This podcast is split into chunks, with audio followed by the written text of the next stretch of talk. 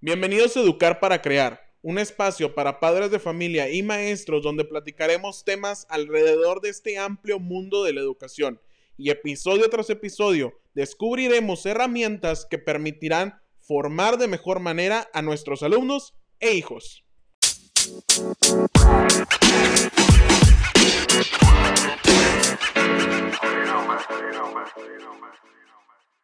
Quiero dar la bienvenida a nuestro cuarto episodio del podcast Educar para Crear.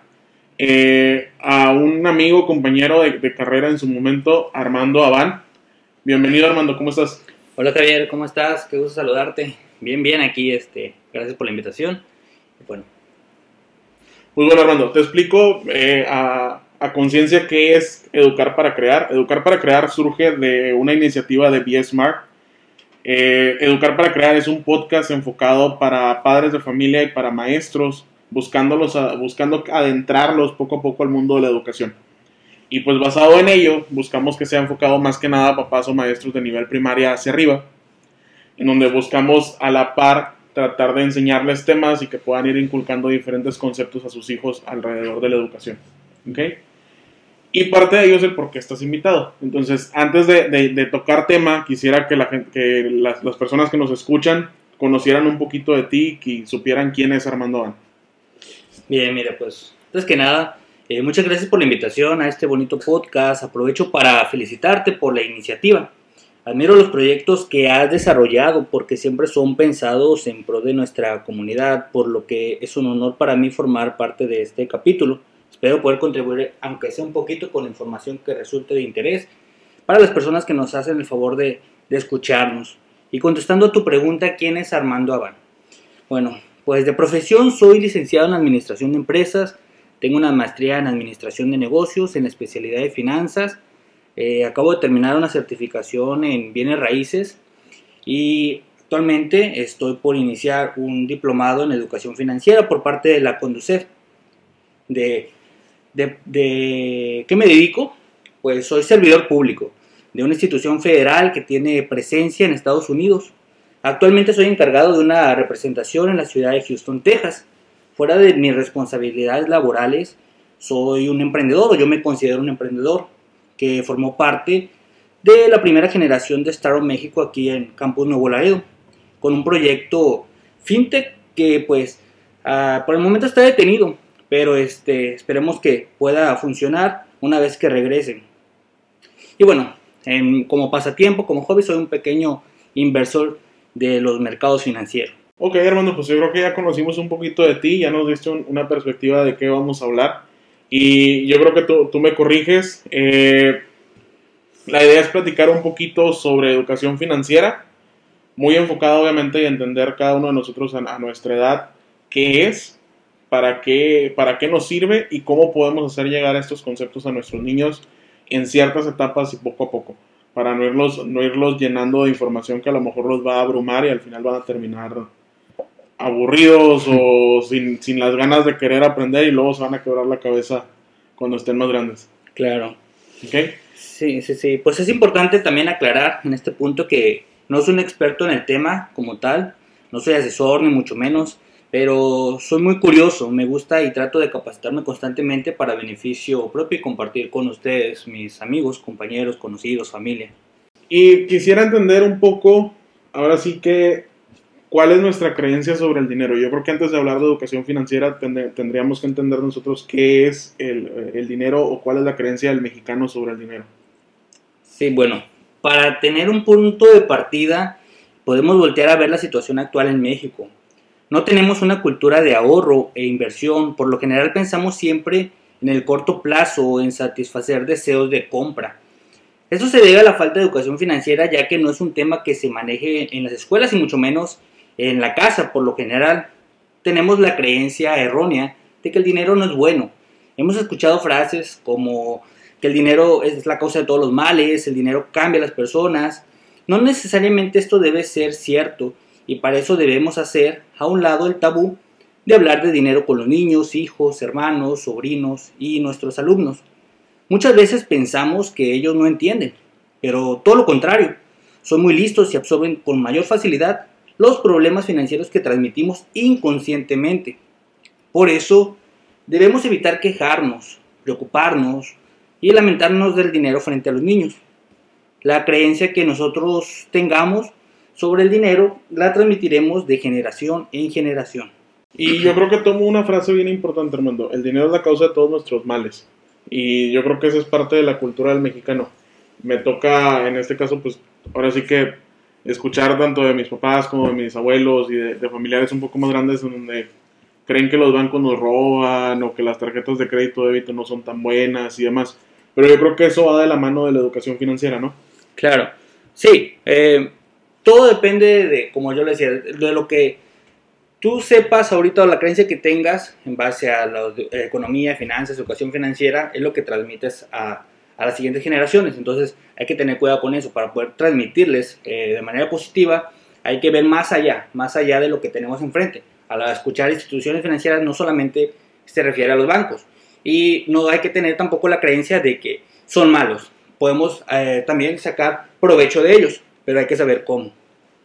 Y, yo creo que antes de llegar a, tocar el punto de, de, las finanzas personales debemos de entender qué es la educación financiera. No sé si nos pudieras explicar ahí un poquito.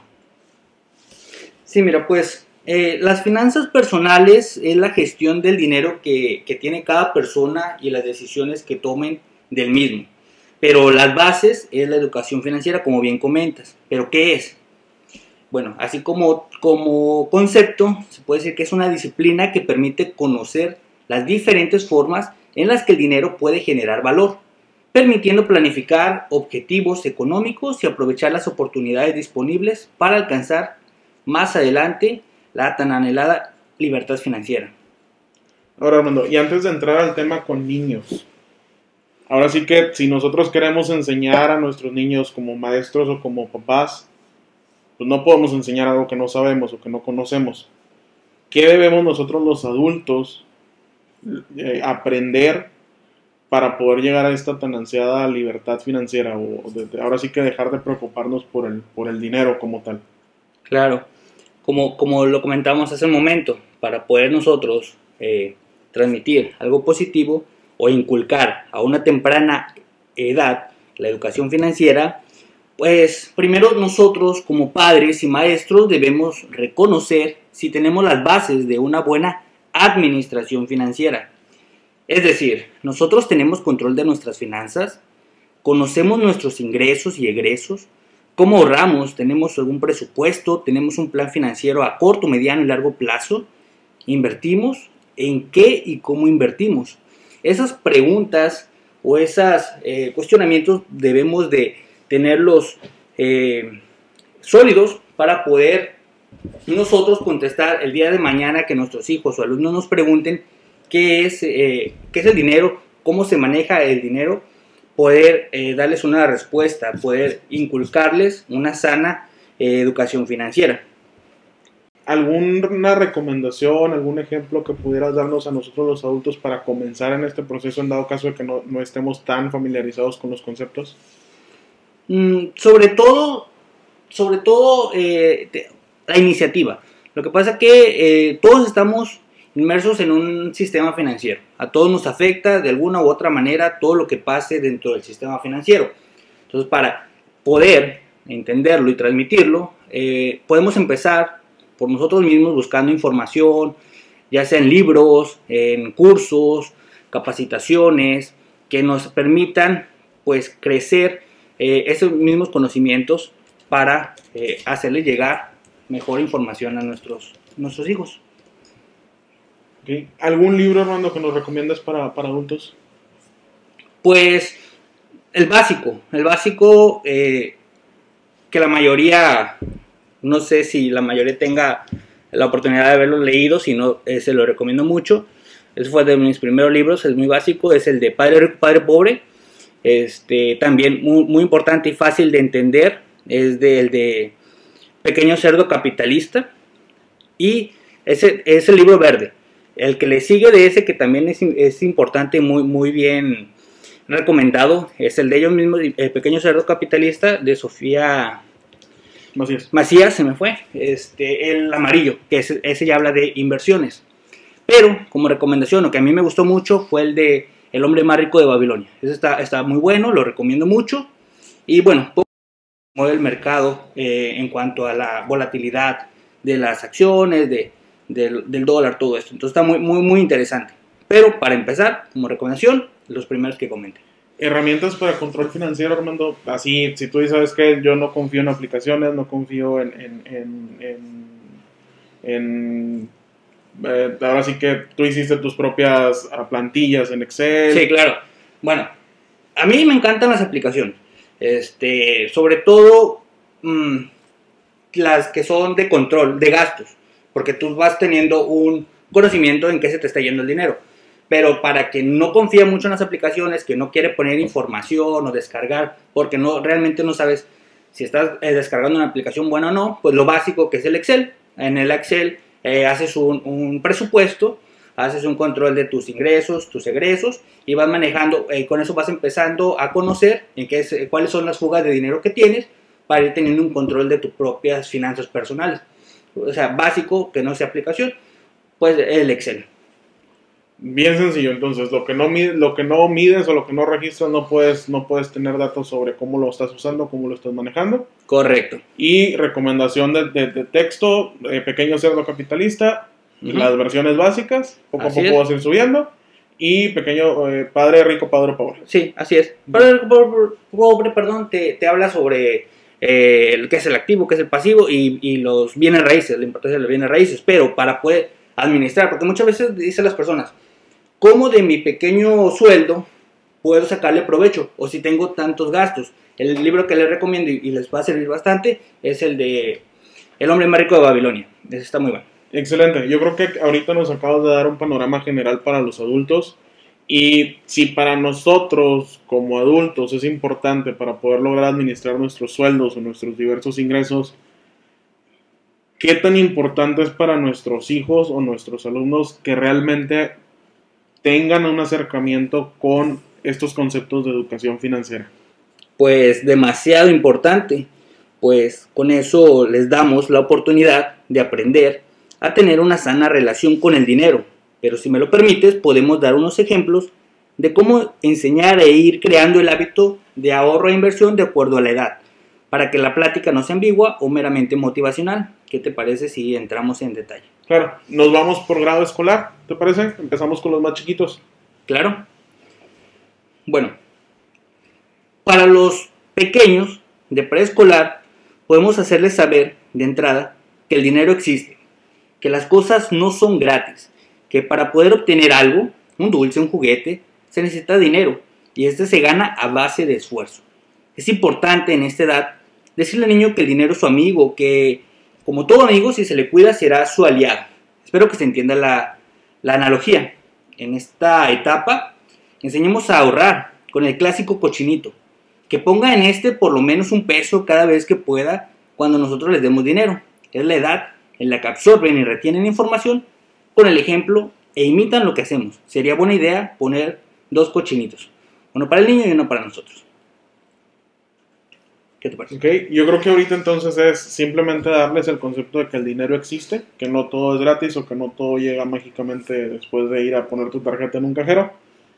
Y hasta ahí, o sea, y eh, empezar con conceptos pequeños del ahorro que pues pueden ir en una, en una pequeña alcancía con base a los domingos o con base a- a- al dinero que papá o mamá le puede entregar. Así los es. abuelos. De, de- de niños, pues, tan pequeños, no tanto van a ver el, el- el- los domingos o van a pedir el dinero como tal, el dinero, sino que van a pedir el objeto, el juguete, la paleta, y hay que hacerles entender, hacerles saber pronto que eso se gana, no nada más porque lo quiera se le tiene que dar, porque si no, los vamos a, a convertir en, no sé si se escuche mal, pero puede ser ah, en chantaje que porque llora y para que se calle le vamos a dar no hay que ir entendiendo que las cosas no son gratis y que se les, se les puede eh, ir dando o pueden ir obteniendo lo que quieren pero en base de algún algún esfuerzo que hagan Excelente. Para niños un poco más grandes, más o menos como en edad primaria. bueno ya que conocen eh, eh, los niños de primaria ya que conocen el dinero es necesario enseñarles la importancia de cuidarlo, gastar inteligentemente en cosas que realmente necesiten y que ahorren en medida de lo posible. Entendamos los ingresos de los niños ahora sí, el dinero que les damos de lunch, sus domingos, el dinero que reciben de cumpleaños, hasta el dinero del ratón cuando se lleva sus dientes. Y por último, sus becas. Fíjate que esto de las becas es muchísimo, muy importante que no se las quiten, papás, porque es un ingreso que se han ganado con esfuerzo y dedicación. De esta manera el niño entiende que el estudio le traerá dinero e inculcar que ese ingreso no es para malgastarlo, sino para ahorrarlo e invertirlo en sus necesidades, tanto escolares o lo que le puedan ellos ocupar. Perdón. Otro tema súper importante a esta edad es aprovechar que ya saben ahorrar en su cochinito. Ahora es tiempo de que se den cuenta que el ahorro puede generar más dinero. Podemos iniciar una nueva alcancía en donde apunten la cantidad en un cuaderno para que lleven un control. Cada vez que agreguen dinero a su alcancía, nosotros ponemos un peso sin que ellos se den cuenta. Y establecemos una fecha para contabilizar los ahorros. De esta manera se dará cuenta que obtuvieron más. Así conocerán los fondos de inversión indirectamente, que ya después les explicaremos cómo es esto posible. Ok, y yo creo que aquí en, este punto tomas, un tomas algo bien importante, ¿no? Que son, en este caso, pues las becas, que pudiéramos verlo como una enseñanza de que todo esfuerzo lleva su recompensa. Claro. En donde el niño a lo mejor se esfuerza constantemente en la escuela, cumple con sus tareas, con estudiar, con lograr, con lograr buenas calificaciones, viene una beca y lejos a lo mejor de que de esa mala maña a lo mejor de que papá o mamá lo retira para, para comprar útiles o lo, o lo que sea, puede ser un, ¿sabes qué? ¿Quieres tu videojuego? Pues bueno, hay que esforzarse para que venga la beca y a partir de la beca una parte se ahorra y la otra el videojuego.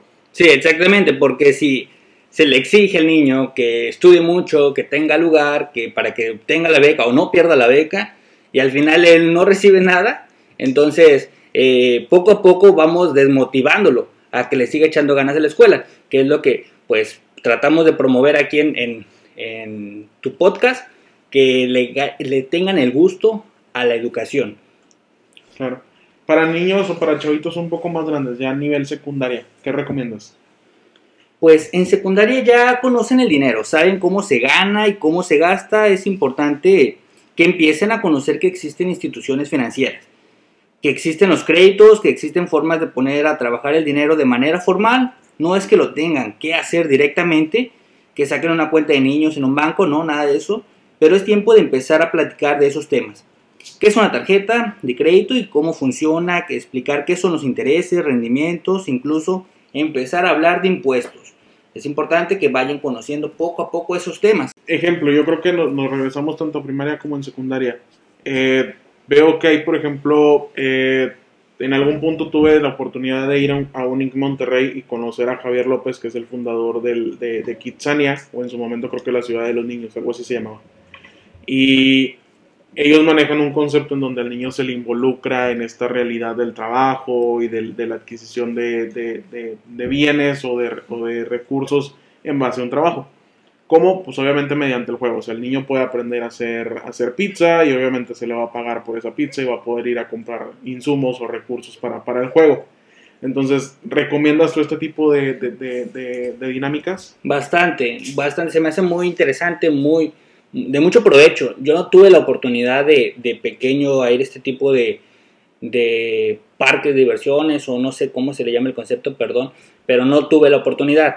Eh, sin duda es una muy buena forma de enseñarle al niño que, que empieza a trabajar. Sobre todo eh, a nivel secundario ya empieza, empiezan o empezamos a buscar trabajitos. Que si lavo el carro, que si eh, corto el césped, si pinto mi cuarto o lo que sea, formas de ayudar para obtener ingresos, porque ya empezamos, ya empezamos a andar de novio, ya empezamos a, querer traer un, un, dinerito en la bolsa, ¿no? Ya no depender tanto de nuestros padres.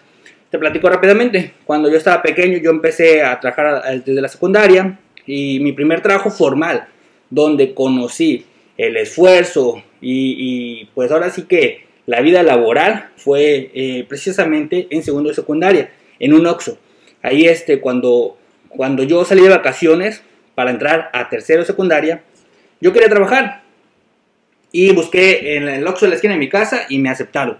Pero descubrí el horario, la jornada laboral de 8 horas, trabajar y recibir poquito sueldo. Para mí era demasiado. Duré mucho tiempo trabajando ahí porque este, me sentía contento. Ese es el punto.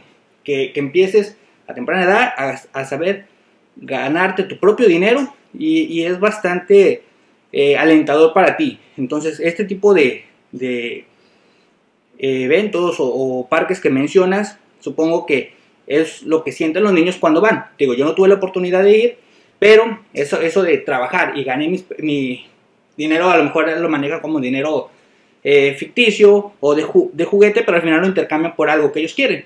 O algún, algún juguete, algún oso de peluche, no lo sé, porque este, no tuve oportunidad, pero contestando a tu pregunta, me, me encanta ese tipo de, de iniciativas. Ahora, Orlando, antes de llegar a, a, los chavitos de prepa y de universidad, juegos que recomiendes eh, para, para, edades a lo mejor de secundaria, prepa, que pudieran ir teniendo un acercamiento hacia, la, hacia las finanzas o hacia el manejo de los, de, del dinero?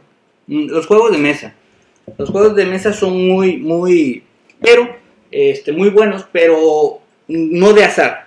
No, que no sean de, de apostar y porque si no los inculcamos a ganar fácil o perder fácil el dinero. No.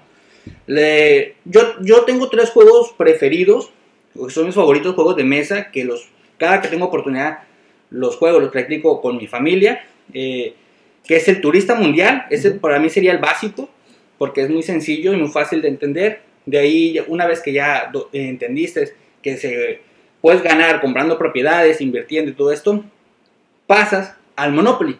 El Monopoly ya tiene otros, otros temas, otras este, formas de ganar dinero, este, un poquito más avanzadas que el turista.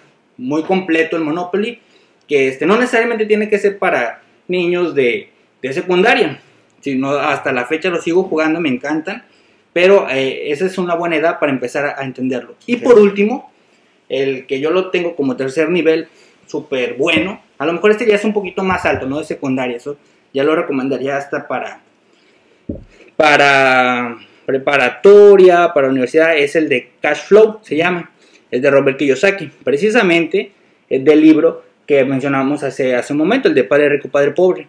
Ese está muy bueno porque se juega ya no con billetitos, es con, con balances. Con balances tu flujo de efectivo, puedes comprar además de propiedades, acciones, fondos, bonos. Está muy bueno, lo recomiendo bastante. Y creo que el juego debe de ser una, una herramienta muy clara para poder aprender y para poder entender conceptos que, que a los niños a lo mejor se, le van a, se les va a complicar si nada más los platicamos, sino que viviéndolo a lo mejor en un turista, en un Monopoly, pueden ellos captar un poco más rápido el, el concepto y entenderlo y tratar de trabajarlo. Claro, así, así es, lo entienden eh, de manera sencilla y práctica y van entendiendo que si están cuidando su dinero, como en la vida real que ahorramos por ahorrar, eh, van perdiendo porque están cayendo en propiedades del, del, otro jugador y lo que están haciendo es pagar y pagar y pagar. Entonces es una forma eh, bonita para mí puede ser de, de, enseñar que se tiene que invertir, poner a trabajar ese dinero. No importa que te vayas quedando en el momento sin nada, pero al final del día eh, estás invirtiendo en propiedades, en acciones, en, en bonos, para que eh, más adelante este, seas el ganador, como en la vida misma, ¿no? Claro. Y ahora vamos, a, vamos allá a los más grandes, a los chavos de prepa y de, y de universidad. ¿Qué, ¿Qué, recomendaciones crees tú? Iniciamos yo creo que con los de prepa.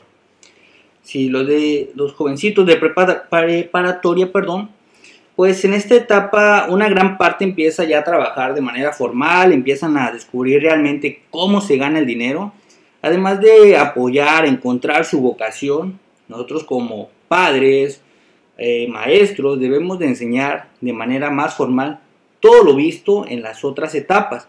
Ahorrar no en alcancías, sino en cuentas de ahorro, en algún banco, ahora sí. Conocer la contabilidad, activos, pasivos, ingresos y egresos, realizar un presupuesto, como comentábamos hace ratito. Conocer los impuestos y la importancia de emprender para generar fuentes de ingresos. Esta edad ya es la adecuada para corregir el camino sobre educación financiera, si antes no se había inculcado. Yo creo que aquí es bien importante, ¿no? Porque a lo mejor en prepa yo me acuerdo que tuvimos clase de, de contabilidad y nos hablaban más que nada de empresas. Claro. Y nos ponían casos prácticos y resolvíamos casos prácticos de N cantidades de miles de pesos. Pero al final, ya después, y yo creo que ahorita vamos a tocar el tema en, en universidad, pues sí, mi carrera en específico no, es, no está enfocada hacia la administración o hacia las, hacia las finanzas.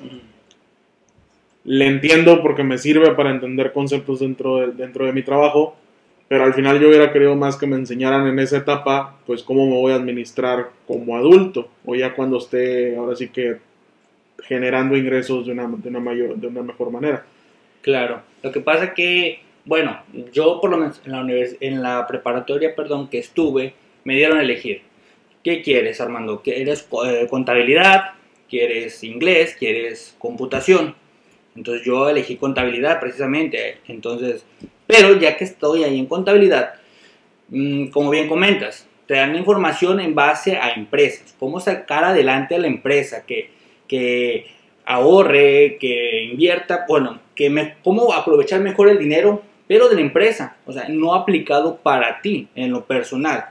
Entonces, eh, y por ejemplo, los compañeros que se, que se decidieron ir por el lado de computación, de inglés, estos conceptos que a veces uno puede pensar que son básicos, que es un activo, que es un pasivo, que es un ingreso, los egresos, este, los estados financieros, pues los desconocen completamente. Entonces, no creo que sea justo que se tenga que elegir por una u otra, sino que si estos temas tan importantes en la vida sean manejados pues para todos, no, no para quien eligió cierta especialidad, pero enfocados además del mundo corporativo en tus propias finanzas personales, cómo aprovechar de la mejor manera estos conceptos que te enseñan en la escuela. Claro, y llegamos yo creo que al último escalón, eh, los chavos de universidad, chavos que este, ahora sí que inician su carrera y egresan y pues ya van a, un, a una vida laboral uh -huh. y que ahora sí que nadie te prepara para esto y te, te, empiezas a lo mejor a trabajar en tu primer trabajo, ves que empiezas a recibir un sueldo semanal, quincenal, mensual y dices, me voy a acabar el mundo en conciertos, en comida, en salidas, en viajes y demás, pero nunca te acuerdas de que tienes que ahorrar. Claro. ¿Qué recomendaciones nos das? Pues mira, para, por último, para los jóvenes de universidad, se debe de enseñar eh, que no importa la carrera que estudian, todos son parte de un sistema financiero, como lo decíamos, que los afectará o los beneficiará según las decisiones que tomen. En esta etapa comienzan los créditos. Debemos enseñar qué son, cómo funcionan, cuál es el mejor, cómo se pagan. Entender las tasas de interés, el CAD, los plazos y penalizaciones por incumplimiento. Leer contratos y entender términos. Aquí el ahorro debe ser formal y planificado a largo plazo para un plan personal de retiro. Generar un fondo de emergencia para cualquier eventualidad como las que estamos atravesando actualmente. Aquí es muy importante hablar de inversiones y el interés compuesto por medio de instrumentos financieros para aprovechar el abanico de oportunidades que existe en el mercado según las necesidades y el perfil de cada, de cada persona.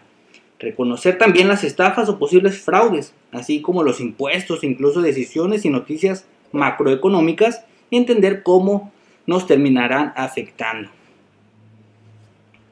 Y yo creo que ahorita vimos un panorama general, tanto desde nivel de kinder o preescolar hasta ahorita en, en, universidad. Creo que es bien, bien importante que como papás o como maestros tengamos este acercamiento con nuestros alumnos en la edad en la que estén para poder que logren ahora sí que llegar a una edad adulta sin tanto problema financiero o sin, o sin querer entender lo que a lo mejor debieron, lo que te lleva a lo mejor un año, dos años, tres años de, de trabajo tratar de entenderlo. Y ¿Qué recomendación le das a, a papá o, o, a maestros que, que, comiencen a hacer con sus niños? O sea, que sigan obviamente los consejos, pero a la par, ¿qué, otra, recomendación pudieras darles o brindarles? Mira, pues, más que recomendación, es importante que estos temas empiecen a comentar o platicar desde temprana edad porque este tema no mide edades o grados académicos, ya que si llegamos hasta maestría, encontramos quien desconozca el tema también. Es muy interesante y sorprendente que aparentemente un tema básico pase por todas las etapas de la vida y no se imparta obligatoriamente en el sistema educativo, como lo comentábamos.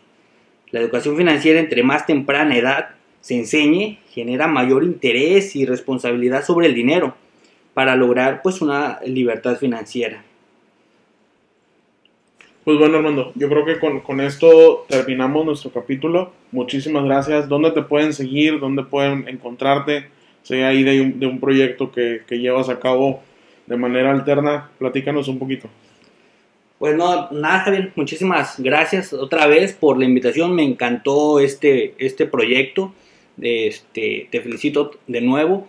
Y pues me pueden encontrar en... Tengo una página tengo, acabo de iniciar también un proyecto ahora con la pandemia, creo que a todos nos puso creativos.